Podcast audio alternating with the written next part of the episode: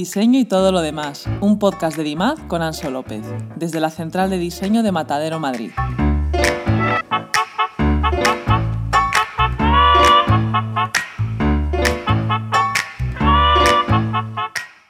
Donacio Cejas es arquitecto y diseñador de exposiciones, nacido en El Hierro en 1983. Actualmente trabaja en la ciudad de Londres para la firma de diseño de museos, exposiciones e interiores Casson Man. Cuenta con más de 10 años de experiencia diseñando exposiciones y arquitectura efímera. Además de en la capital británica, ha vivido en la ciudad china de Beijing y en Madrid. En esta última fue donde cursó arquitectura en la Universidad Politécnica. Además de su trabajo como arquitecto, Donacio tiene una carrera muy activa como artista visual y autor. Su obra se articula en torno a la estética de la cultura popular, el folclore y las identidades regionales, con un especial interés en lo castizo de Madrid y el tropicalismo canario. Ha publicado cuatro libros, Ultracoloreadas, Travestario, El verano sin final y Drag Color, todos ellos en la editorial Ediciones Hidroavión. Es una de las chicas del podcast Las Chicas del Volcán y su trabajo ha sido referenciado en publicaciones como FX Magazine, El País, Design Week o Future. Su obra ha sido expuesta tanto en museos y galerías de España como en el Reino Unido.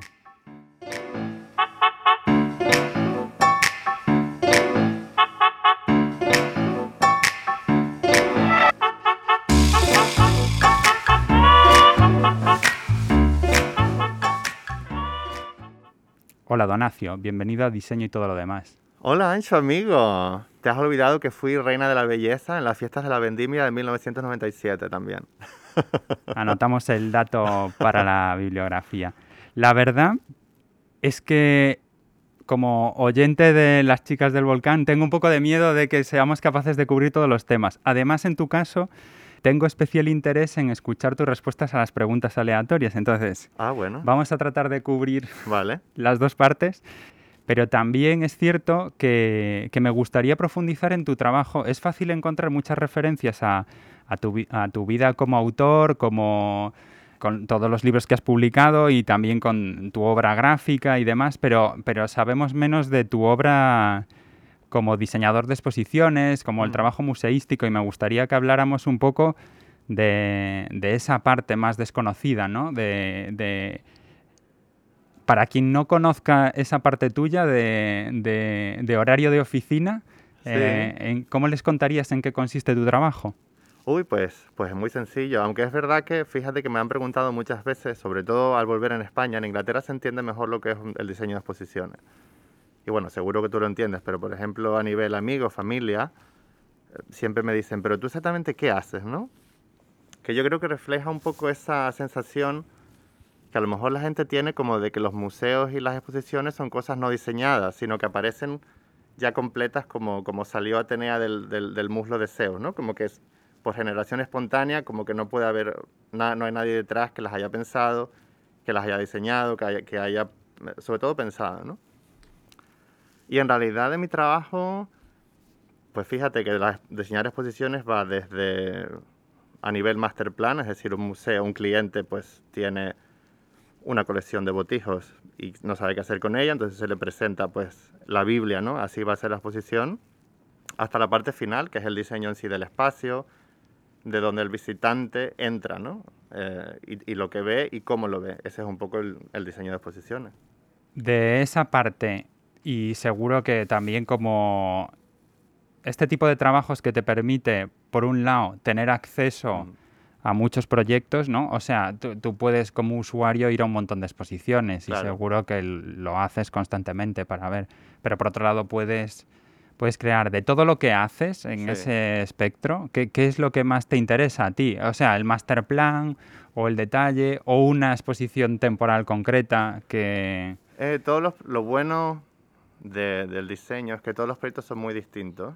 En general lo que me apasiona es el paso previo, es decir, saber que va a haber un componente intelectual, y perdona que use esa palabra, pero quiero decir que hay una excitación a nivel cerebral de que vas a trabajar en algo donde no es válido solamente las tendencias o eso que viste la semana pasada en un libro o esa tecnología que quieres usar, no. Tienes que construir una narrativa eh, como un traje a medida sobre un tema del que literalmente eh, hace un mes puede ser que no supieras nada. que ni siquiera pensaras que te interesara. Y, te digo que he trabajado con temas desde, eh, bueno, las ciencias ambientales en México, el holocausto, que han sido mis últimos cinco años, y ahora mismo estoy con un tema de caligrafía en, en Arabia Saudí. Y es esos primeros momentos donde, donde tienes que leer todo, todo el contenido, toda la información y decir, Dios mío, ¿qué hago? ¿no? Porque es verdad que uno nunca acaba siendo el experto y eso es importante. ¿no? Yo no soy un curador, aunque es verdad que a veces los, los límites entre el, el curador y el diseñador de exposiciones, sobre todo en temas más sencillos, pero sobre todo es esa, esa parte académica donde siempre estás aprendiendo y aparte tienes que realmente empaparte de un tema. Porque el diseño viene después. O sea, no, no hay que tener prisa por, ay, esto, esto, no, no, no. Hay que, hay que quitarse la ansiedad de... Primero hay que leer, digerir, empaparse, olvidar, para ver lo que recuerdas. Porque eso es un poco, tú eres el primer visitante de esa exposición, que todavía no existe y que a lo mejor existirá dentro de una década, ¿no?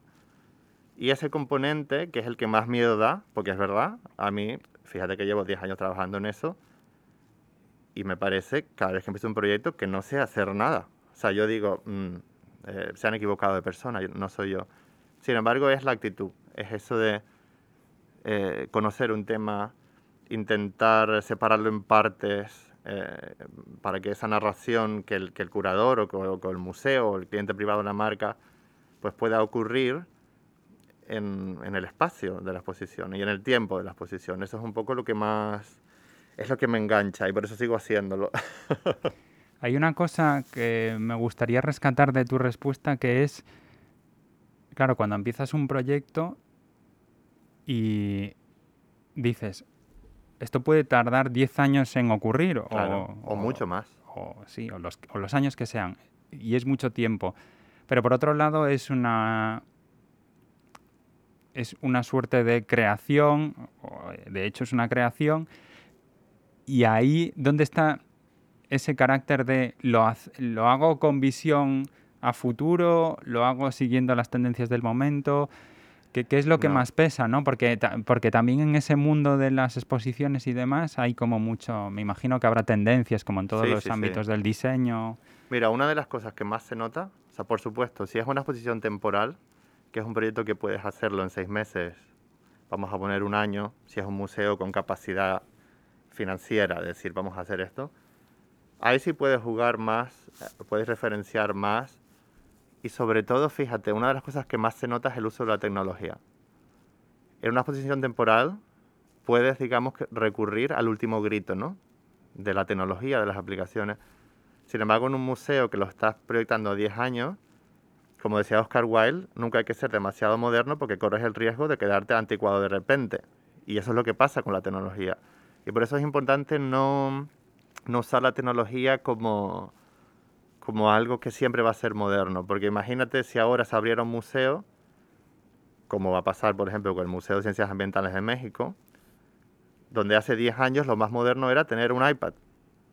Imagínate que Naif sería ahora si la exposición estuviera articulada en torno al, iPad.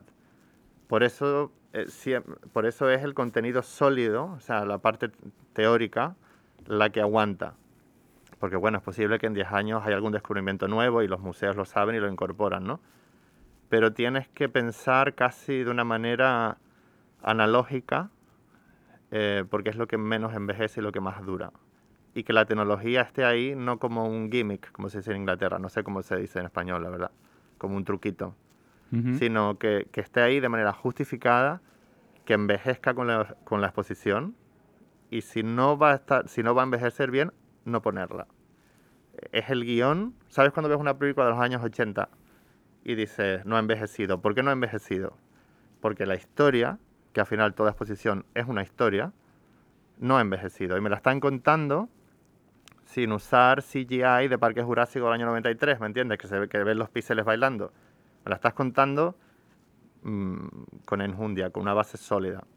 Y eso te la da sobre todo el trabajo con los departamentos de, de, creación de contenido. De todos los proyectos en los que has trabajado, ¿cuál crees que tiene más esta esencia de, de llevar bien el tiempo, de sobrellevar bien el tiempo, de que va a ser más duradera de los proyectos que has mencionado? Sin duda, sobre todo porque es un proyecto que me ha cambiado a nivel de diseñador e incluso a nivel de persona, ha sido las galerías del Holocausto del Imperial War Museum en Londres, el Museo de la Guerra Imperial. Es que en español suena como la Guerra de las Galaxias, el Museo de la Guerra Imperial, pero bueno, el Museo Imperial de la Guerra. Porque desde un principio, fíjate que para un diseñador, nosotros llegamos siempre a cada proyecto con el gimnasio, ¿no? Hecho. Eh, vamos, a, vamos a diseñar, vamos a diseñar. Y este proyecto se trataba de no diseñar. Subrayo, por supuesto, que había que diseñar. Pero se trataba de no entrar como un elefante en una cacharrería eh, y sobre todo deshacer esas estéticas heredadas de la deconstrucción de los años 90. No sé, o sea, seguramente si cualquier persona puede imaginarse en su mente cómo es un museo sobre el holocausto, se está imaginando un lugar oscuro, con eh, em, geometrías angulosas, con barras de acero, con alambres oxidados, o sea, ese tipo de narración que fue muy exitosa eh, al final de los 90, al principio de los 2000, ya estaba haciéndole daño a la historia. Porque ese diseño, tú sabes que las historias se impregnan mucho de cómo se cuentan. Mucha gente después de ver la lista de Schindler pensaba que el holocausto ocurrió en blanco y negro. Es decir, que no existía el color, que, vivía, que era un mundo separado de nosotros con una capa de otredad, eh, donde era inevitable que esa desgracia ocurriera porque era un mundo lleno de acero, de vigas torcidas, de, de gráficos en rojo y negro señalando. Eh, se trataba de deshacer todo eso y dejar que el holocausto se contara a sí mismo con información y datos y con personas y en color y, bajo la luz. Porque precisamente cuando cuentas una historia de una manera muy teatralizada, el visitante internaliza que esto ocurrió en un teatro. Y por ejemplo, el holocausto ocurrió en nuestro mundo a gente como nosotros. Y cuando digo gente como nosotros, no quiero decir nosotros las víctimas. Nosotros, muchos visitantes, por ejemplo, se pueden descubrir que estaban más cerca de un perpetrador que de una víctima. Eh, y entonces este proyecto se ha tratado sobre todo de, mm, con unos postulados éticos que fue con los que ganamos la, la propuesta, de no teatralizar, no pretender que el visitante se sienta como que está entrando en una cámara de gas, porque esa es una barrera ética que no debe cruzarse. Nadie sabe lo que se sentía dentro de una cámara de gas sería inmoral pretender que un visitante pasando una mañana en Londres entre una habitación y sienta, oh, he estado en una cámara de gas, o he subido a un tren del holocausto. No. Todo lo que está en la galería está, muy está iluminado hasta donde las leyes de, de preservación de los materiales dejan. No hay oscuridad, está la verdad en crudo, expuesta como pruebas. Otra cosa importante es que a pesar de que en general, aunque te sorprendería la gente que no sabe lo que es el holocausto, em, la galería no te cuenta desde el principio cómo va a acabar, porque era importante ver a estas personas que no nacieron para ser víctimas, eh, que no vivían en la anticipación de ser exterminadas. Eh, era importante que la historia se desarrolle a medida, hay una cronología lineal, o sea, a medida que tú entras en la exposición, aunque tú sabes que va a haber una guerra, ves a las personas haciendo su vida normal, ¿no? Y luego ves todos esos 10 años pues que conducen de las primeras leyes de exclusión pues hasta, hasta las cámaras de gas, Y más allá de la cámara de gas, porque eso es otro de los mitos de heredados de la lista de Schindler, que la gente piensa que el holocausto fue judíos en Auschwitz, y no. Em, digamos que el, campo del horror em, es mucho más de lo que nadie puede imaginar. Perdona que te he respondido muy largamente. Es que llevo cinco años trabajando con esto. No, no, no, no, no. Me gusta mucho. Hace poco escuchaba en una entrevista, además, hablar de del poco valor educativo que tenía esto mismo que mencionas tú, de, por ejemplo, que había un colegio eh, en una ciudad europea en el que todos los días hacían sonar eh, unas sirenas antiaéreas mm. y les obligaban a los niños como a protegerse en el patio. Pero en realidad, y, o sea, y hablaba un pedagogo que estaba muy en contra de eso porque, porque hemos abusado mucho de lo que ahora, que, un concepto que está tan de moda como generar empatía, ¿no? Mm. Pero es difícil generar empatía sin estar en todo el contexto. O sea, que esto, esta narración que cuentas de cómo eh, habéis trabajado el museo para, para para mostrar los hechos y mostrar la realidad sin necesidad de hacerte sentir una emoción. Yo te expongo la información y tú sacas tus conclusiones. Me, parece que, tiene mucho sentido, que hemos abusado demasiado de, todo el tema de, la empatía. Sobre todo porque, perdona si me extiendo, eh, fíjate, hay una fina línea cuando las personas no saben o saben poco y se les habla de estos temas, les dices el número de víctimas, le dices los asesinatos masivos, bueno, la gente siempre se pregunta, pero ¿cómo puede ser? Ay, pero esto cómo pudo ser. Y si tú no les explicas cómo, cómo fue, es muy fácil saltar y cruzar la línea de, no, esto no pudo ser así. Esto no pudo ser así, esto es imposible.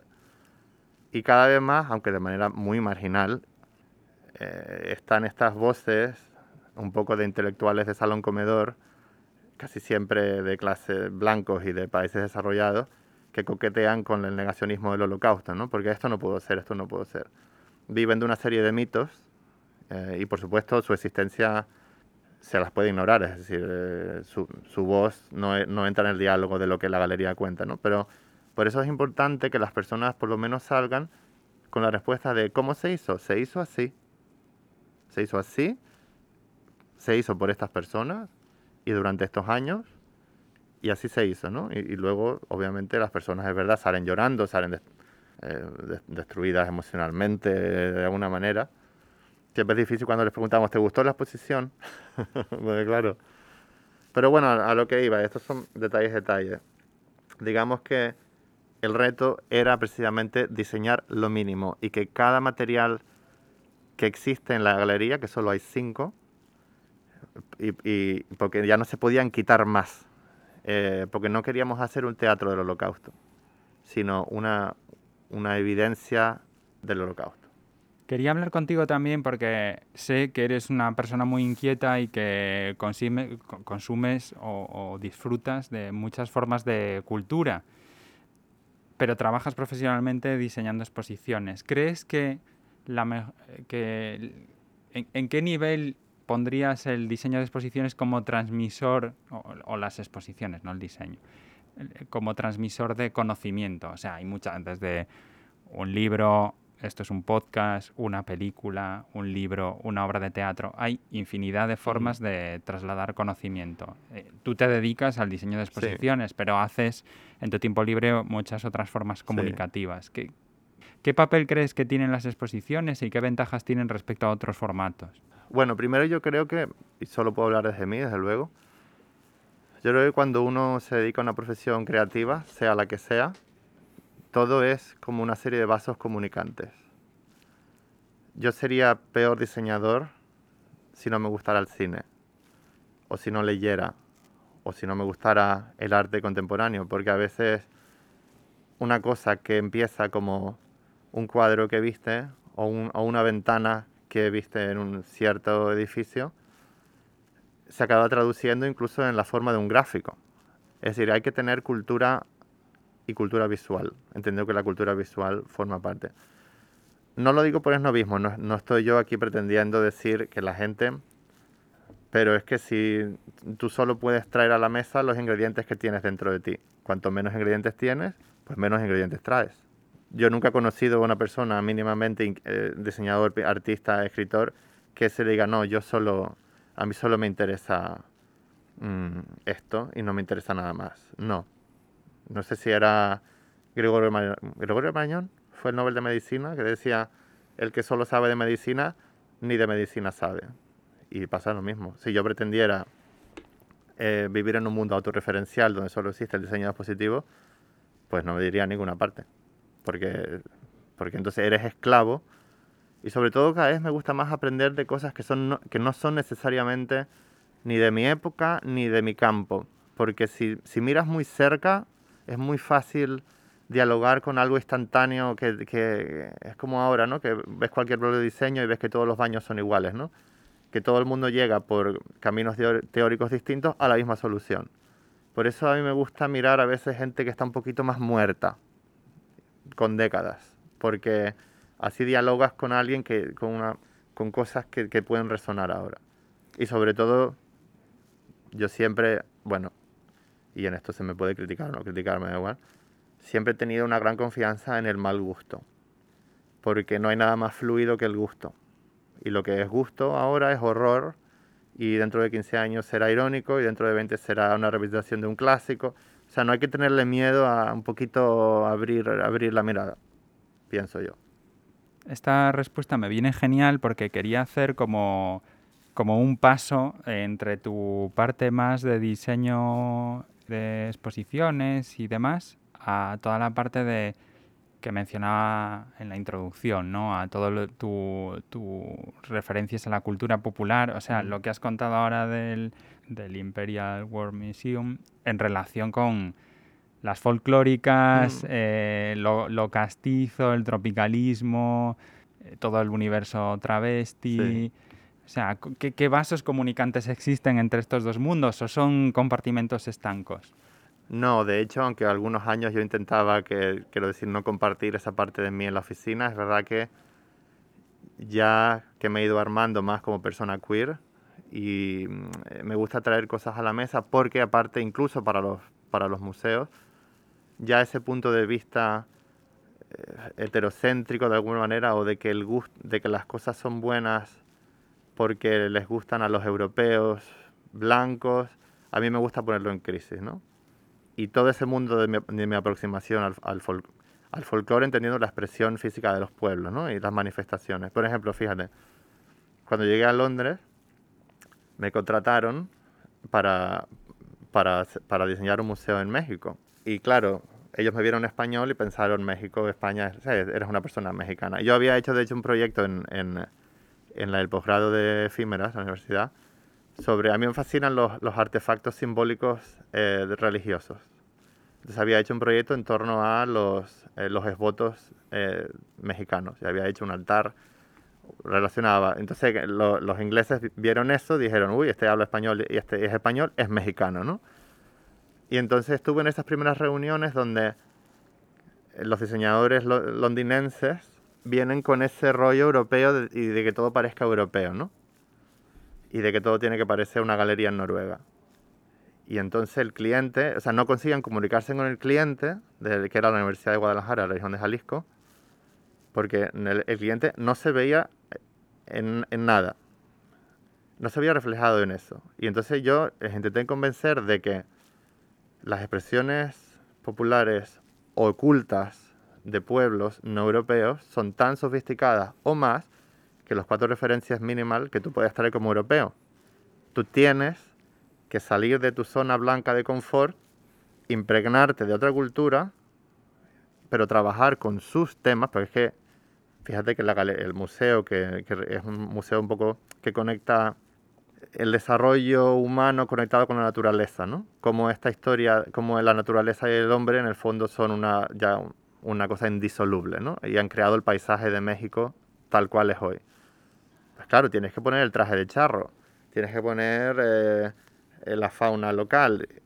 Y, no se trata de que parezca un, eh, o sea, una tienda de, souvenir, no, tienes que analizarlo, entender que el traje de charro, por ejemplo, eh, que es el traje de los, a caballo, de cuero, es una respuesta a la fauna local, de la gente que va a caballo y no quiere rasparse las piernas con el cuero. Es decir, tú tienes que mm, deconstruir lo local y hacer algo con ello. No vale la pena, ya no, ya no es posible nunca más el cubo blanco, porque no vas a hacer un cubo blanco en Guadalajara. O sea, lo puedes hacer, pero tu actitud tiene que ser de, no, voy a intentar. La frase que el cliente nos dijo era, perdonen porque sé, ahora fuera de contexto va a sonar rara, era eh, a chili. O sea, eh, tiene que ser mexicano, no, no escandinavo, porque nosotros no estamos en Escandinavia. Y porque los escandinavos no es mejor que, lo, que las flores de, talpa del altiplano. Nosotros como europeos tendemos a pensar que sí, porque estamos muy entrenados para ver un pomo de una puerta danés y pensamos que estamos viendo el amanecer de los tiempos. Y luego vemos una manifestación cultural de otro país y decimos, esto, es folclore. Pues no, hay que, hay que meterse en el, en el folclore. Es mi opinión personal y de hecho en el museo pues tuvimos éxito.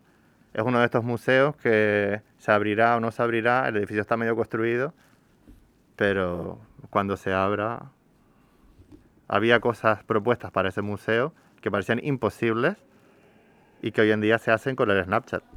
No te digo más. Pues claro, han pasado 10 años y no, no se abre. Me lleva esta reflexión que Mm. haces a pensar en la identidad, ¿no? Al final hay un hilo conductor, o para al, al menos desde mi punto de vista en lo que haces, que tiene mucho que ver con la identidad, con la construcción de identidades, que es, Sí. por otro lado, un tema recurrente del podcast. Puede parecer que lo que has mencionado, ¿no? De lo queer, este museo en el que se trata de, de dar sentido a una cultura, esas referencias a lo popular, a, a- a la- las celebrities de, Mm. de tus ultracoloreadas. Al final todo tiene que ver con esa construcción de la Sí. identidad, ¿no? O sea, yo creo que, y esto es la reflexión a lo, a lo que me, lo- a donde quería llegar, ¿no? Que todo depende del grado de profundidad que le pongamos a este tratamiento de si nos quedamos con Mm. la estética, pues nos, nos estamos perdiendo mucho Claro. en, en- en todos, en todos esos referentes, ¿no? O sea, ¿qué es lo que te lleva a ti o cómo tú a partir de... Porque me imagino que en un primer mo- momento no llegas hasta estos referentes, y tú lo mencionabas antes, ¿no? Lo visual es muy importante, ¿no? Sí. Llegas a las cosas por lo visual, seguramente, pero luego qué te lleva o cómo haces o cómo indagas, cómo profundizas en todos estos territorios.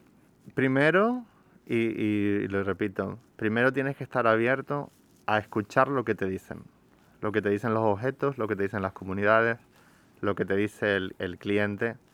Em, tienes que empaparte, porque tienes que buscar la causa de la causa. Es decir, en efecto, si uno, si uno muestra un sombrero mexicano en un museo y no lo explicas, pues no estás explicando nada, no estás contando nada. Lo mismo pasa también con los objetos del holocausto. Si tú ves un, un jersey rojo en, que está expuesto, por ejemplo, en, una de las vitrinas, y tú no dijeras nada, pues tú estás viendo un jersey rojo. Eh, pero todos los objetos cuentan historias. Em, incluso aunque parezca que no las cuentan, todos los cuentan. Y se trata de articular, de, de ejercer de canal entre esa cultura, ese objeto, esa canción popular y tú. Porque nada surge del, aire, ¿no? Eh, si, o sea, por ejemplo, este jersey rojo, perdona, para no dejar colgando la historia, pues es de una niña que sobrevivió durante el, en el campo de exterminio porque podía tocar el violín y sabes que todos tenían que llevar un uniforme y la única manera que ella tuvo de conservar su identidad cuando la vida le llevó a ser un número tatuado en un brazo y una, y una persona mm, o sea, a la que se le negaba su identidad, ese jersey rojo escondido debajo del, del pijama de rayas, bueno, el pijama es una expresión horrible, no era un pijama, era un uniforme, eh, era su única manera de, de- presentar la identidad. Entonces, esa es la historia. Entonces, cuando tú ves ese jersey rojo, lo que estás viendo es una persona intentando no ser destruida hasta su misma esencia. Es un arma potentísima de supervivencia, ¿no? Lo mismo cuando, cuando ves el traje de mariachi, por poner una cosa que desde nuestro lado, de- europeo, blanco, incluso norteamericano, ha quedado como un objeto kitsch, pues cuando entiendes primero lo que significa, de dónde viene y para qué se usa, pues, lo, pues ves que es, una, es un objeto increíblemente sofisticado, muy referencial con culturas incluso de los ambos del Atlántico, y a partir de ahí lo puedes explicar. Pero si pretendes no explicarlo, si te quedas detrás porque dices, uy, no, un museo en México, no vamos a poner un sombrero de mariachi, pues ¿por qué no? o sea, ¿por qué no lo vas a poner? Lo tienes que poner bien. Y con todo el auge de, de los nacionalismos que estamos viviendo en el mundo, ¿no crees que incluso sin, sin apropiaciones o sin Mm. una mirada externa estamos cayendo un poco incluso desde la propia cultura? Y aquí no, no quiero hablar de Mm. otras, pero de- desde la nuestra, la española o de, la- de las distintas regiones de España, en incluso no entender, usar simplemente la parte lo más superficial de todo eso sin profundizar y Sí. haciendo gala de algo desconociéndolo comparativamente con otras culturas Sí. y desconociendo también la profundidad que hay en todo eso que tú cuentas. O sea, Sí. me gustaría creer que todo el mundo piensa como tú, pero, pero, pero la- los hechos casi me llevan a pensar que hay más una vuelta a lo superficial que a, la, a, to- que a todo ese yo en general soy optimista porque veo sobre todo las instituciones culturales, por, por lo menos las anglosajonas, entiendo que las españolas cada vez más, se están poniendo en crisis a sí mismas y están abriéndose a otras voces. Yo siempre he tenido la suerte, como una persona queer, de estar fuera del molde. Es decir, yo nunca he pensado que lo mío es lo normal y entonces yo he tenido que pensar mucho sobre lo mío. Hay, hay personas que nacen en el centro del universo y piensan que si lo que a ellos les gusta, si, o sea, si a ti te gusta el fútbol y el fútbol sale las noticias, pues puedes llegar a pensar que el fútbol es algo muy importante. Y si a ti te gusta, por ejemplo, la moda y la moda no sale las noticias, tú puedes pensar que la moda no es importante, ¿no? Yo creo que cada vez más estos postulados de género se ponen en crisis. Y por ejemplo, los museos, ahora hablando de culturas, ¿no? Los, los museos, sobre todo los grandes, son armas políticas. Lo sepan o no lo sepan, sí lo saben. Y cada vez se están dando cuenta. Todos los museos cuentan una historia, ¿no? Los europeos cuentan varias historias. Unas, mira qué ricos somos, qué poderosos hemos sido fíjate lo que, cómo hemos dominado el mundo, ¿no? El mismo nombre del Imperial War Museum, el Museo Imperial, ¿no? De la guerra. Ya te está hablando que te está hablando de una realidad ficticia, un imperio que ya no existe. Y todos los objetos que, contienen, por ejemplo, no hay más que pasear por el Museo Británico, ¿no? Que no se ha puesto en crisis lo suficiente.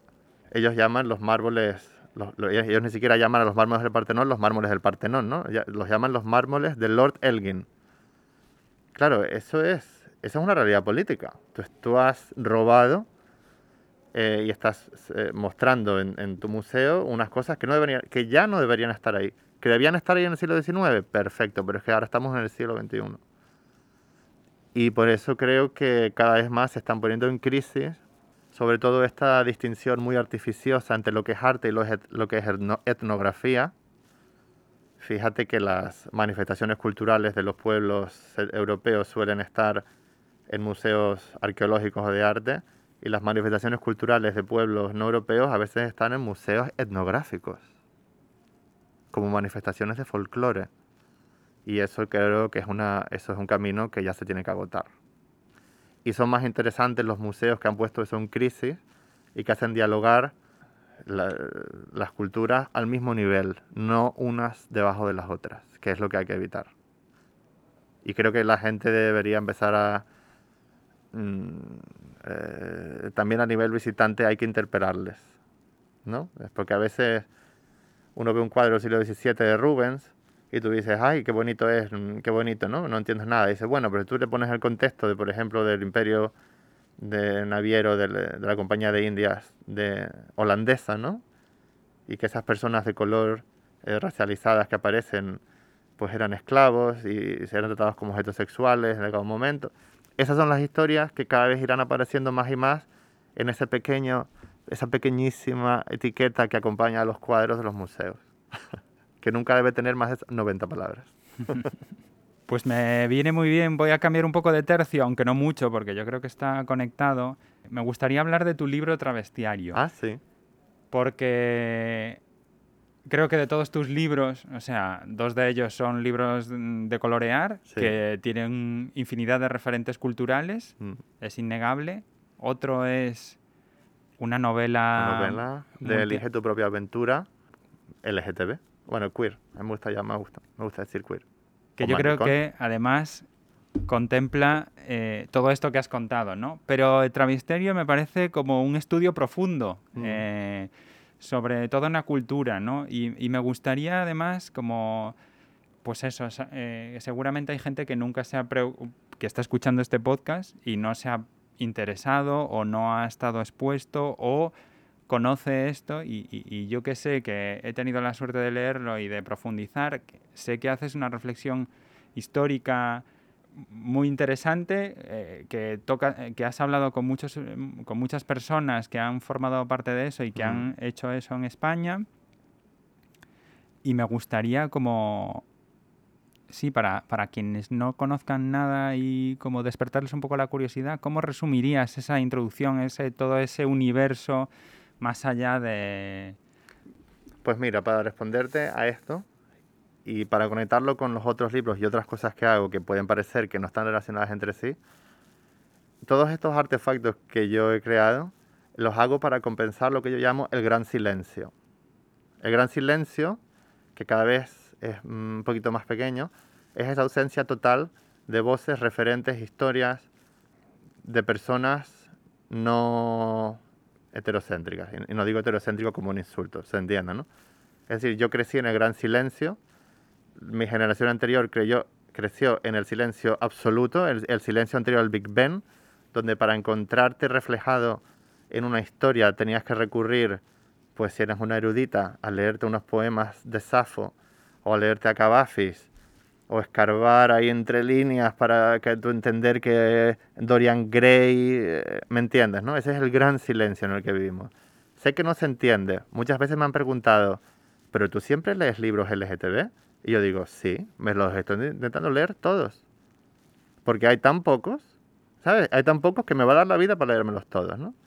Y se han publicado más seguramente en los últimos 10 años que en los 3.000 anteriores la gente ya no me pregunta, ay, pero tú no lees libros normales. Y digo, es que no hay libros normales. Este, verano estuve leyendo Rayuela, que es un libro de, temática heterosexual argentina. o sea, yo veo, o sea, eh, la ausencia de, de personas como yo, que la ficción no ha reflejado, ha llevado a pensar que personas como yo no hemos existido. Y eso es un error.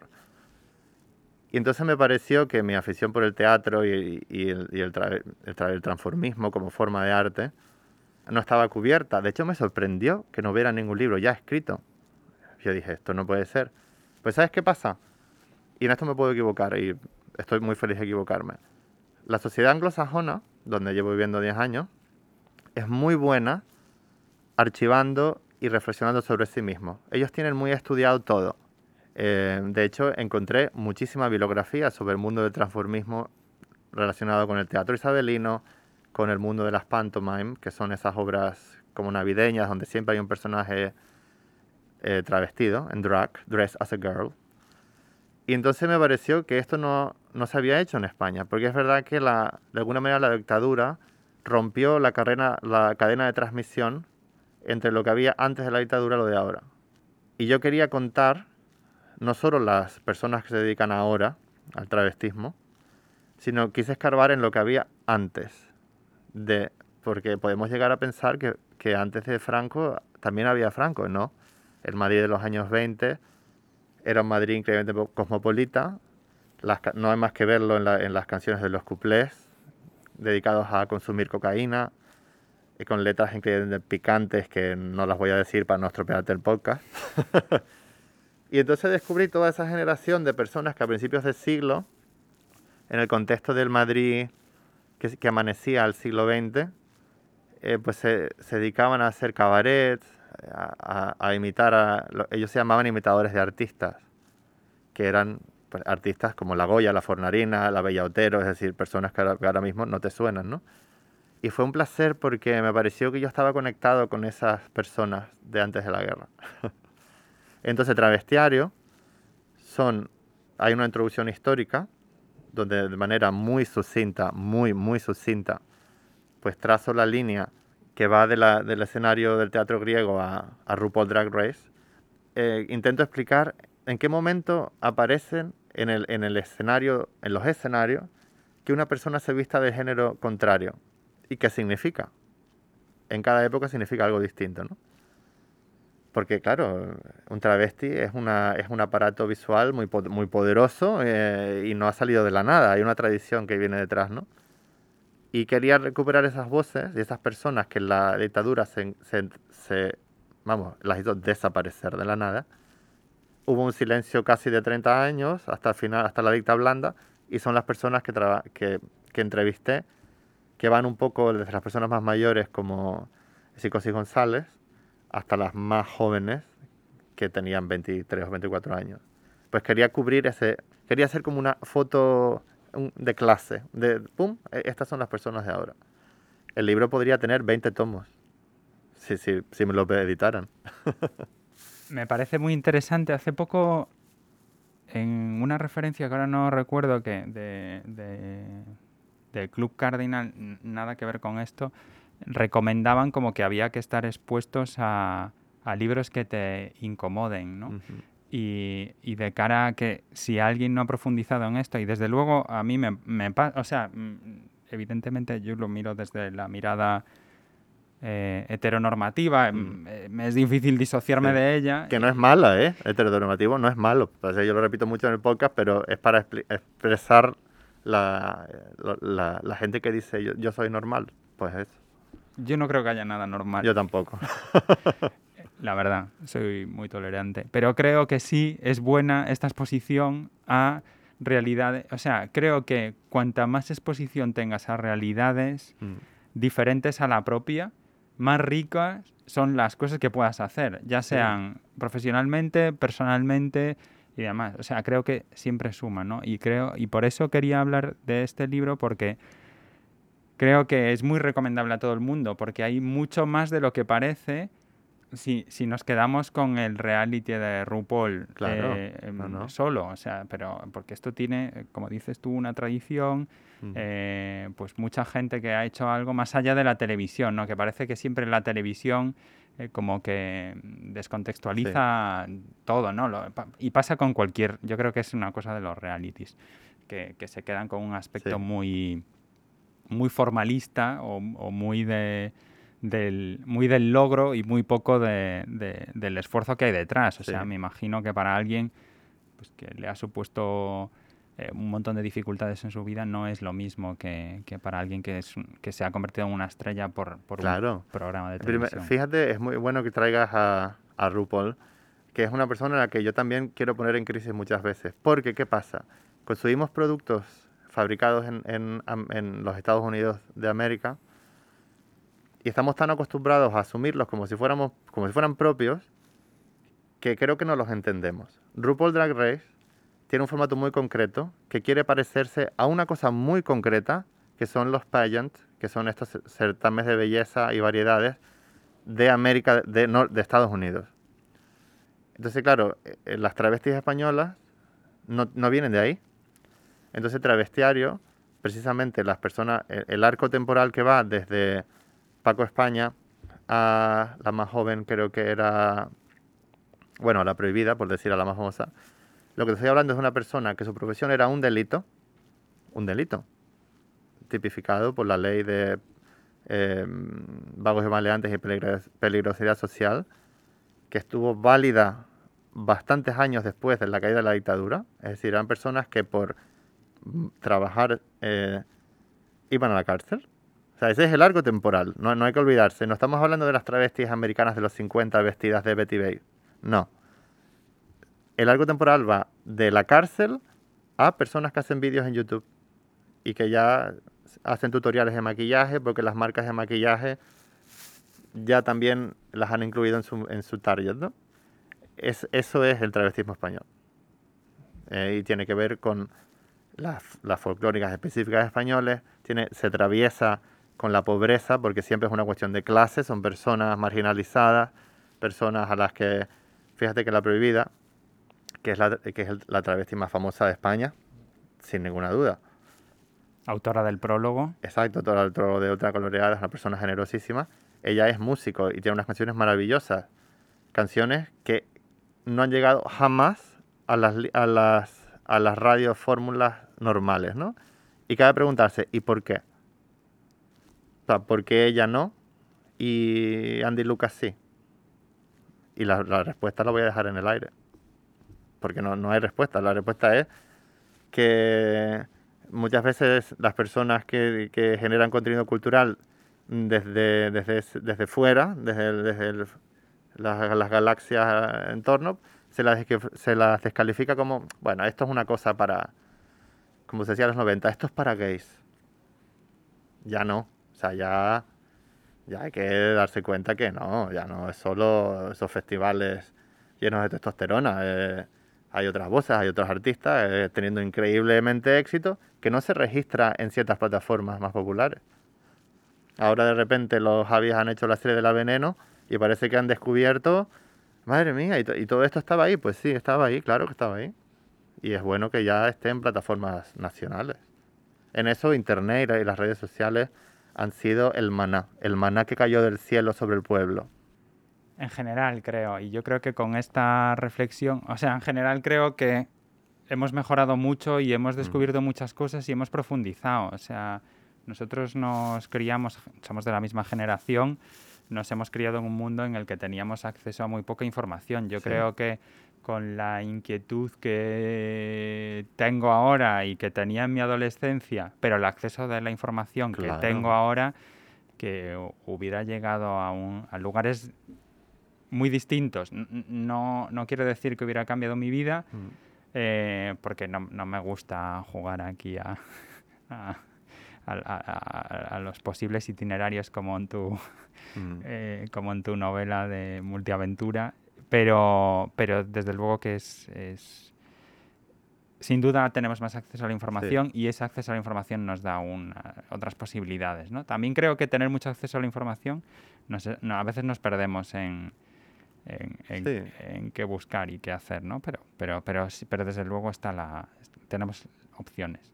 Si te parece, llegados a este punto y con este espacio para la reflexión que dejamos, nos pasamos, porque no quería dejar de hacerte las preguntas aleatorias, aunque ah, podríamos estar hablando muchísimo tiempo de, de, todos los temas que han salido y de temas que se nos han quedado en el tintero.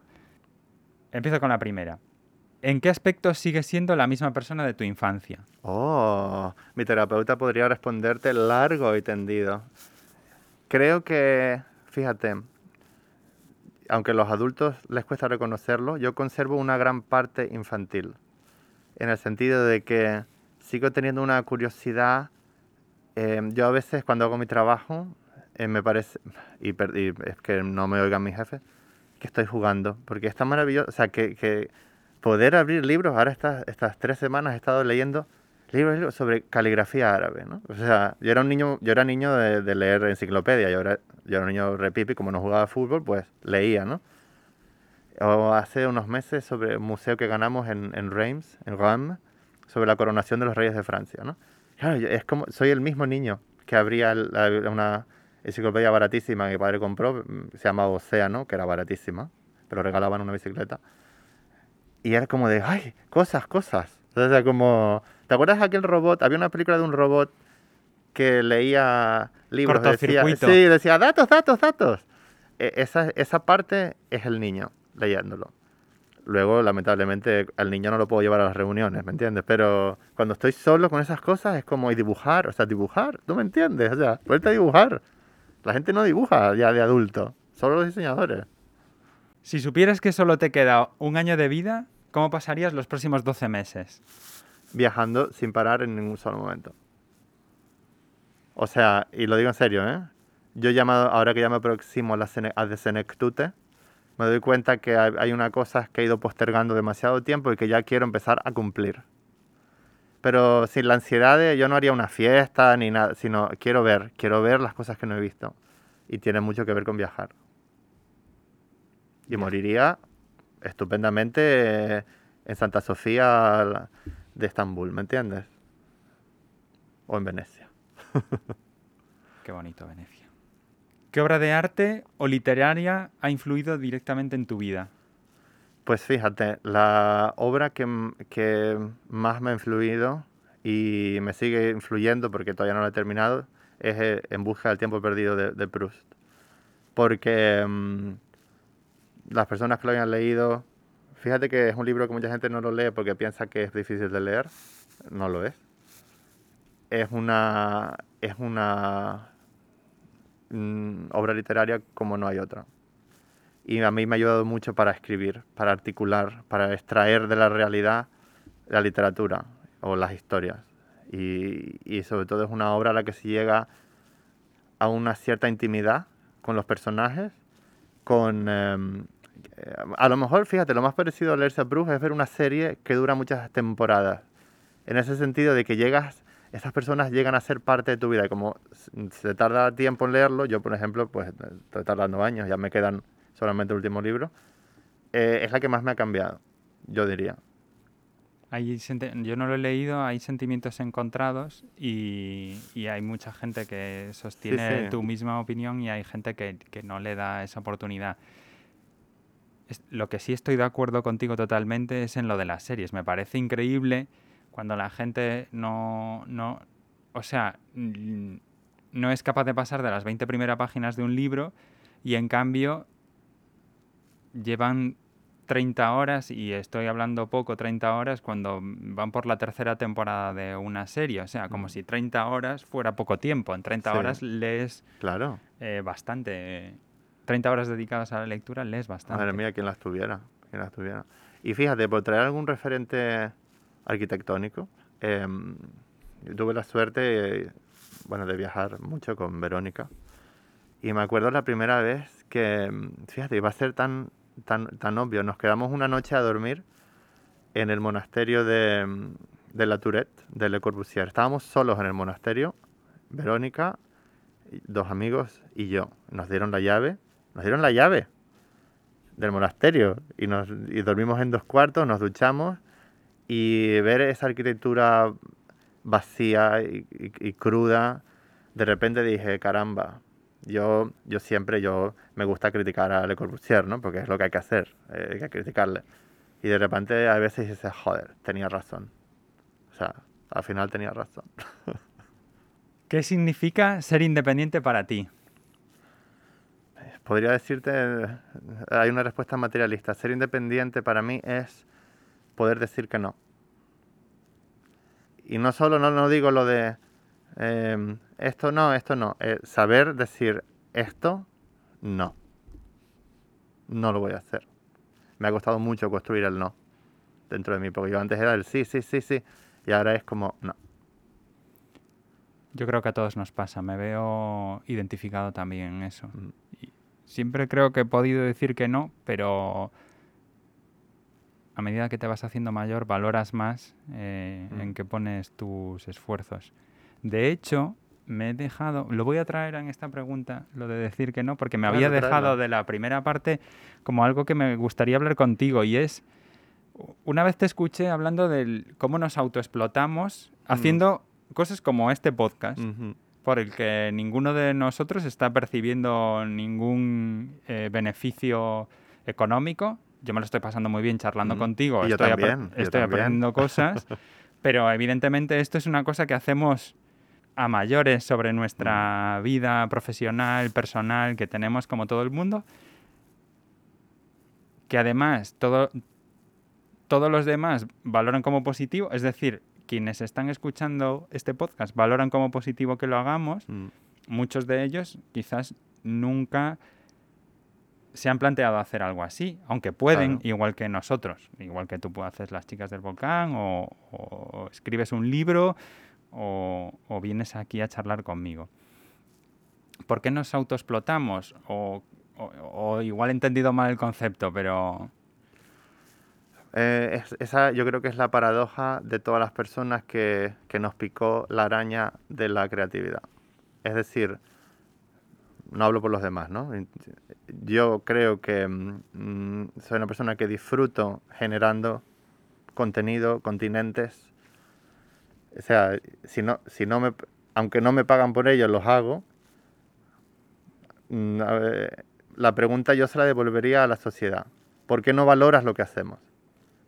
¿Por qué lo que nosotros hacemos no se puede monetizar?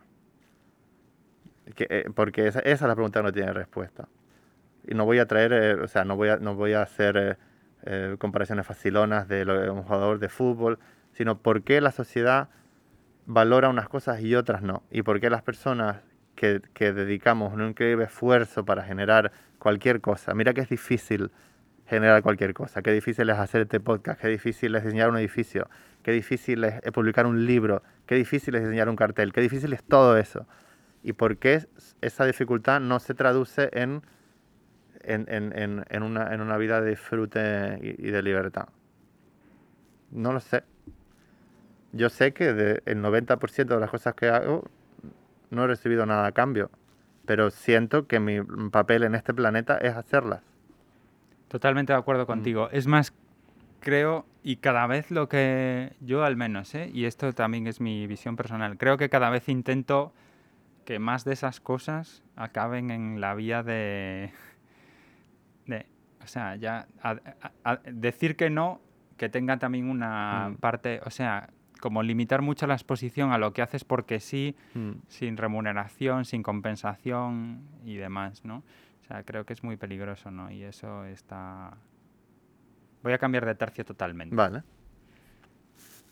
Esta es muy, muy del, del espíritu de los tiempos. ¿Cuál es tu emoji favorito? Uy, eh, te diré que mi espíritu de los tiempos de persona mayor, bastante vaga, yo solo uso el corazón. Ese es el... Lo único que uso. Porque, Pero, o pero sea, es, es muy versátil, vale Sí. para todo. sí, ¿sabes qué pasa? Que yo siempre he tenido el yugo y me viene un poco de la época de, de los SMS y de mi manera de seducir. A mí siempre me ha gustado escribir. Entonces yo cuando mando mensajes los escribo, incluso pongo las interrogaciones y los acentos. Es verdad que ahora me empiezo a equivocar porque a veces no recuerdo cómo se escriben las cosas en español después de tantos años fuera.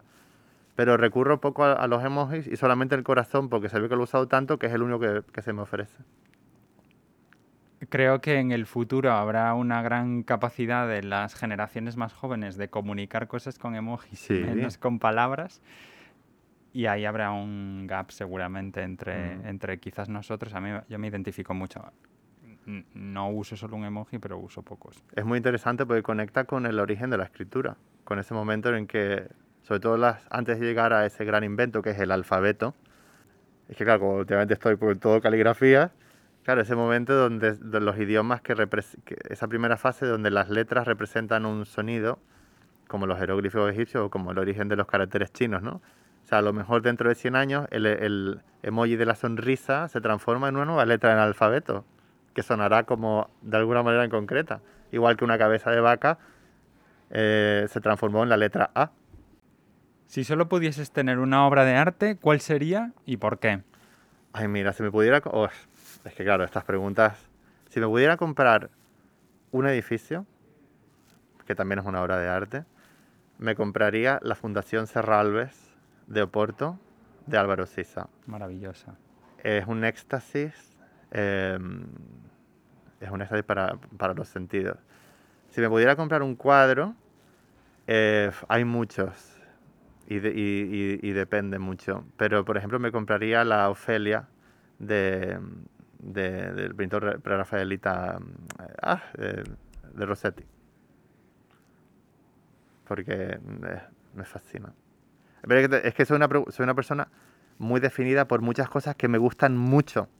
Entonces, claro, no eh, me compraría me compraría la National Gallery, ¿me entiendes? Pero tienes un límite, o sea, Sí, sí, también sí, sí. sabes que hay que- en la Fundación Serraldes y así tengo casa donde vivir y pan- mato dos pájaros de un tiro. Ah, o sea, la comprarías con lo que tiene dentro. Claro, ¿no? O vacía, me da igual. O vacía. Es verdad que de repente te giras, hay una ventana que te encuadra un árbol, Sí. tiene esas cosas tan maravillosas, es un espacio, sí, Sí. la verdad, como increíble. ¿Hay algo que te arrepientas de no haber hecho por miedo? Sí, sobre todo, fíjate, y en esto voy a sincerarme porque creo que, la, creo que este es importante. A veces las personas, cualquier persona, ya, cuando se te atraviesan, eh, por ejemplo, en mi caso, yo a mí la ansiedad se me atravesó en un momento de la adultez y, mm, y me arrepiento ahora, aunque uno nunca debe arrepentirse, de haber, de, de haber pensado que no podía hacer cosas por la ansiedad.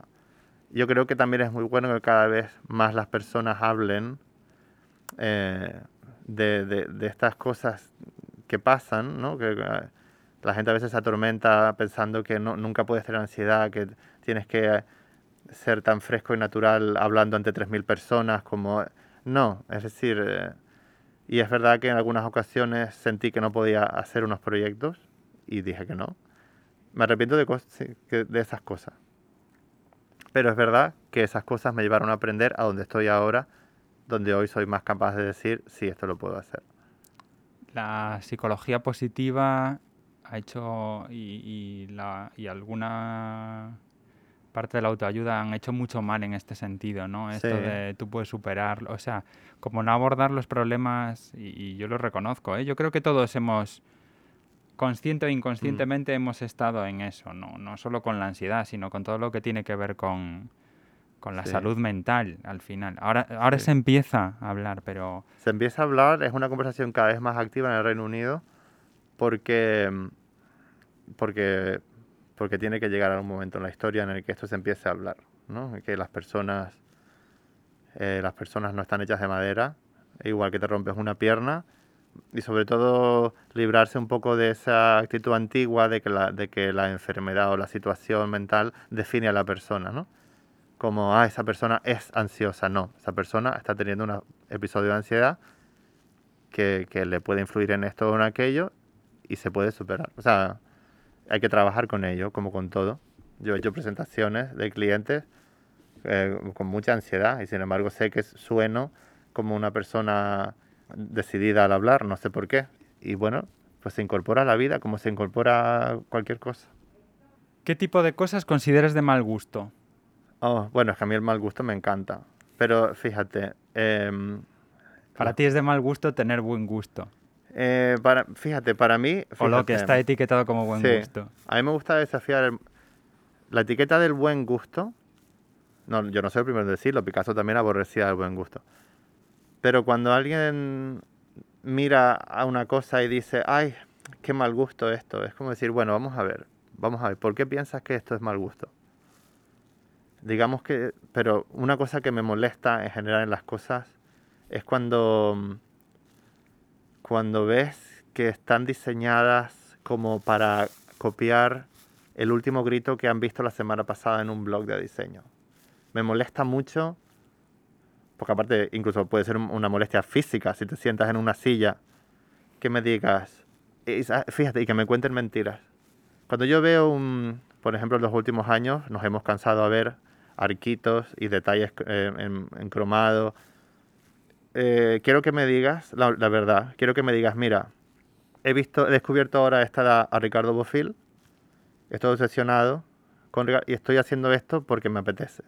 No me cuentes una milonga de que analizando el aire del entorno llegaste a estos arquitos lombardos catalanes. No, yo ya sé de dónde vienen. O sea, no me cuentes una mentira. A veces se peca mucho en el diseño, así como la gente tiene la lengua, bastante suelta para hablar de lo que no le gusta, porque eso como que parece como que te pone en un plano superior, ah, esto no me gusta, oh, esto es tan ordinario. Dime lo que te gusta. Dime lo que te gusta. Mójate. ¿Qué te gusta a ti? ¿Cómo lo harías tú? porque yo en mi, en mi cabeza yo puedo componer sinfonías, las mejores sinfonías del mundo, puedo escribir los mejores libros, pero tengo que sentarme, el papelito y taca, taca, taca con los deditos. Entonces, mm, eso, no me gustan las mentiras. Y se cuentan muchas mentiras en blogs de diseño, ¿eh? Cuando se podría resumir, me gusta mucho, por ejemplo, también cuando las cosas se resumen en una frase y no en tres párrafos. O sea, si tú quieres decir, he hecho esto porque he descubierto a Torres Otzas y quiero, quería hacer algo Memphis, perfecto. Ahora, que me encuentren una cháchara del color y tal y tal y tal para acabar haciendo el alicatado con rías negras de Super Estudio y unos muebles de, como de Almodóvar, eso es una mentira. Se la puedes contar al cliente, pero no a mí, que soy un diseñador. A mí, dime la verdad. No puedo estar más de acuerdo en estas afirmaciones que haces sobre esto. Que conste que creo que este podcast podríamos denominarlo el club de las cosas que nos gustan. Se ha hablado mucho en los capítulos anteriores de las referencias y de, y de, las cosas que gustan a todas las personas. A, a, a, mí porque al final participo en las conversaciones, pero a todos los que os habéis sentado del otro lado también habéis hablado de lo que os gusta. Quizás debería pasar más. Sí, sí. Y ya cerramos con una más hedonista. Describe un placer sencillo que le dé sentido a tu vida. Eh, durante muchos años de mi vida ha sido tomar café en una terraza de una ciudad europea. Al principio era Madrid, pero me gustan mucho los países con cultura del café, como Francia, como Grecia, que mi pareja es griego. Y ese acto eh, me parece una culmen de la civilización. Ir a una terraza, pedir un café, por supuesto tiene que hacer sol, o si no hace sol tiene que ser en París. Abrir un libro y estar un rato ahí siendo un ciudadano europeo. europeo americano, quiero decir, tomar café. Creo que más básico que eso, honestamente, no te puedo, no te puedo responder. Me encanta. Me ha quedado Y quedará para el futuro haber hablado de París. Lo tenía entre mis preguntas. Lo has mencionado en la última respuesta y lo dejo para otra ocasión. Donacio, muchísimas gracias por compartir esta conversación. He aprendido un montón de cosas y, me ha resultado muy interesante. Y gracias también por hacer el hueco en, en, tu estancia breve en Madrid. Un placer y gracias a ti por haber creado esto que es mucho más necesario de lo que tú a lo mejor te das cuenta. Porque eh, antes de que tú lo hicieras, no lo había. ¿Entiendes? Y es mejor que estas voces queden registradas, que no, no yo, que soy tampoco interesante, pero que personas vengan y cuenten, hablen de lo que hacen, de lo que les gusta, de cómo lo hacen, de los problemas que tienen para hacerlo. Eh, para personas que están deseando en su vida dedicarse a algo parecido puede ser muy interesante. Esperemos que así sea. Gracias, Donacio, de verdad.